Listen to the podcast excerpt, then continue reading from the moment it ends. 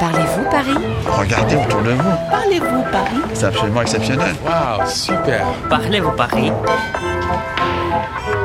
Bonjour, je m'appelle Parimal, je suis népalais et là ça fait à peu près trois mois que je suis en France. J'étudie à Sciences Po, je fais euh, la communication. Paris c'est une excellente euh, ville pour un étudiant. Aujourd'hui je voudrais en savoir plus sur les fromages. Il y a différents types de fromages. Je connais 3-4 types de fromages peut-être, mais pas plus. Hoje estou em companhia do Parimal, um estudante nepalês. Parimal gostaria de saber mais sobre os queijos franceses.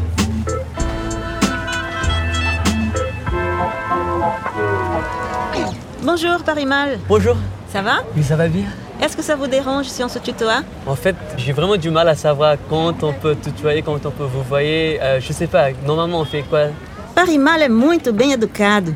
Ele me diz vous, mas eu pedi para ele me dizer tu, porque é mais informal. On peut se tutoyer alors Je pense ok. Parimal, je me demandais d'où il vient ton nom. Je suis népalais et c'est plutôt un nom sanskrit. Ça veut dire euh, fragrance. Parimal quer dizer perfume de uma flor na língua sânscrita. Mas agora é o perfume dos queijos que vamos sentir. Extraordinaire, je vous fais goûter si vous voulez. Bon week-end. Aqui estamos no Bertrand e Veronique, Crémier Fromager, na rua Mouffetard, no bairro número 5 de Paris. Merci, de même. Bonjour. Bonjour, Bonjour. Parimal. enchanté Bertrand. Alors attendez, je vais servir monsieur. Monsieur, un triomphe de reblochon. Voilà. Celui-là Celui en dessous là. Celui-là vous plaît davantage. Ok. Un morceau de morbier, comme le choix, c'était parfait. Celui-là il sera bien. Et on aura fait le tour quand on sera après. Et voilà monsieur, Magnifique. 14,28. O cliente da nossa frente parece ser um frequentador assíduo. Ele pediu um reblochon e um morbier. Allez, au plaisir monsieur. Au revoir, merci. Est-ce qu'il y a des régions qui sont connues pour certains types de fromages En fait, par exemple en Normandie, euh, il y a un taux d'humidité assez important. Donc euh, on a très peu d'élevage de chèvres. On va avoir beaucoup plus d'élevage de vaches. Et on fait surtout dans le crémeux.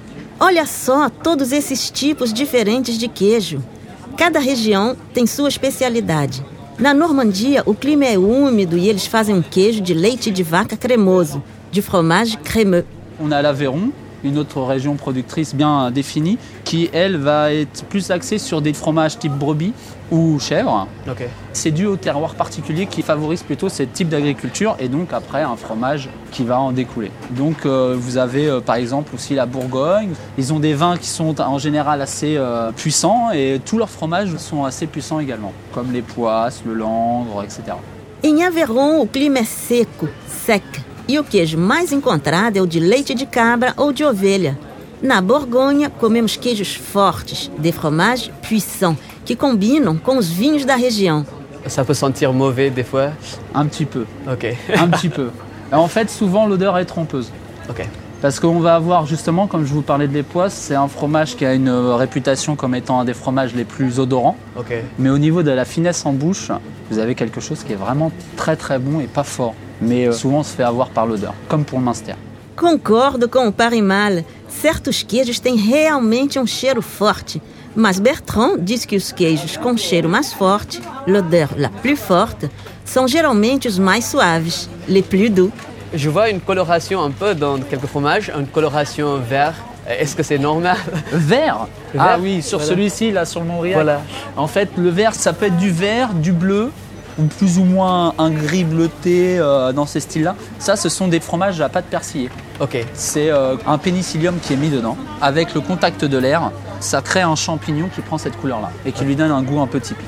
Os bolores que vemos em alguns queijos, como o Roquefort ou o Bleu, é um penicillium que se desenvolve em contato com o ar.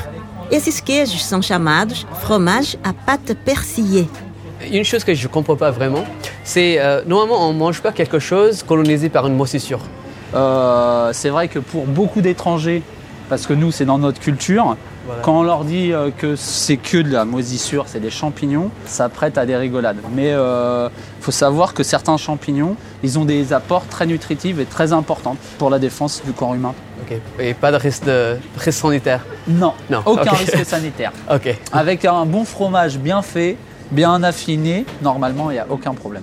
Como muitos estrangeiros, Parimal acha estranho comer bolor, mas Bertrand garante que não existe nenhum risco e que, ao contrário, é bom para o sistema imunitário. Bonjour madame. Un crottin pour madame Crémeux Un peu sec. Qu'il soit pas onctueux comme ça. Juste comme ça là. Você ouviu essa senhora que pediu un crottin, un reblochon et un valencé? Ah, je dois en avoir un, euh, celui qui est ici là. Ce sera entre deux demi-secs. Ela sabe exatamente a que maturação ela quer seus queijos. Cremeux, entre deux, sec. Ça nous fera 32,30 s'il vous plaît madame. Au revoir, à bientôt. Monsieur, la crème fraîche Voilà, les 250 grammes. Ce sera tout Du concentré de bonheur. 2,39 euros para 250 gramas de creme fraîche. Não é caro para um puro concentré de bonheur vindo da Normândia. Eh ben, je vous souhaite une agréable fin de journée, monsieur. Merci, Merci, de même. Monsieur. É nossa vez. Parimal tem algumas perguntas sobre como degustar um queijo. Alors, justement, pour couper ces fromages, j'imagine qu'il y a une façon de faire. Oui, tous les types de fromages ont une façon d'être coupés Ok. pour toujours en fait avoir une certaine répartition de la croûte parce que vous allez toujours avoir un goût un peu différent sur les extrémités de votre fromage par rapport au cœur. Ok. Toujours. Devemos cortar o queijo de jeito a que possamos provar a casca, la croûte e o coração, le cœur. Par exemple, le brie, comment couper le brie Alors le brie par exemple, il ne faudra jamais quelque chose qui ne se fait pas mais que l'on voit souvent, Ok. couper la pointe. Ah, c'est c'est normalement ce que je fais. Mais Et voilà. Parce que ok. le problème c'est que la dernière personne elle va se retrouver avec juste la croûte. Ah, essa eu não sabia. Nunca se deve cortar a ponta de queijos como o brie, senão só sobraria a casca para a última pessoa. et justement pour le Le cœur des poisses le corps de le corps Alors, des poisses. tout ce qui va être crémeux dans les styles camembert, les époisses, les choses comme ça à pâte molle, Oui. Souvent, on coupe la moitié et ensuite on fait des quartiers, tout simplement. Os queijos cremosos a pato mole, como o camembert, é cortado em triângulos, en quartier. Et une dernière chose, sur les comtés, on ne mange pas la croûte. Les pâtes cuites, on évite Mais pourquoi ça parce que c'est très salé. E podemos comer a casca, menos dos queijos a pato cuita, como o comté. Ok. Et est-ce qu'il y a une certaine façon de commencer à manger Toujours. Parce qu'en fait, un principe tout simple à prendre en compte, c'est commencer par le plus léger, le plus doux. Ah, e temos que respeitar uma ordem quando provamos diferentes tipos de queijo. Devemos sempre começar pelos mais suaves, les plus doux, e acabar pelos mais fortes, les plus forts. Par exemple, là, ça serait plus le bruit. le brie Ensuite, il faudrait que vous alliez sur le chèvre. Ensuite, sur le bleu, et vous pouvez finir par les poisses. Ah ok. Toujours monter en puissance. C'est la règle principale dans les plateaux de fromage. Então, por exemplo, primeiro o brie, depois o chèvre, o bleu e para terminar, les poisses. Et je savais pas comment conserver au frigo, c'est ce que je fais normalement, Oui. ou à l'extérieur. Nous, ce qu'on on préconise toujours, de sortir les fromages au moins une heure avant. Pour avoir tous les arômes du fromage, il faut qu'ils soient à température. Une exception, le bleu. Le bleu, on le sort au dernier moment. Ok. Pode-se conservar o queijo na geladeira, mas é aconselhável tirá-lo uma hora antes de servir, menos o bleu, que deve ser servido fresco. En fait, vous avez euh, un fromage fort. Alors, par exemple, dans les fromages très forts, les boulettes d'avenne, c'est fait à base de maroilles. Très odorant et en bouche, et assez prenant.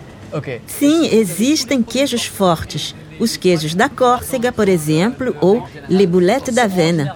E queijos picantes? Donc, Euh, Est-ce qu'il y a aussi des fromages piquants, Piquant, piquant. euh, bah, Épicé? épicés, voilà Épicé, on a nos spécialités où on les met avec du piment d'Espelette, des choses comme ça, mais euh, normalement un fromage bien affiné n'est pas piquant. Ok. Sinto muito, Parimal, não existem queijos picantes, mas em alguns queijos pode-se adicionar condimentos, como por exemplo, páprica, no queijo chamado boulette d'avena. Alors, prenons quelque chose un peu fort.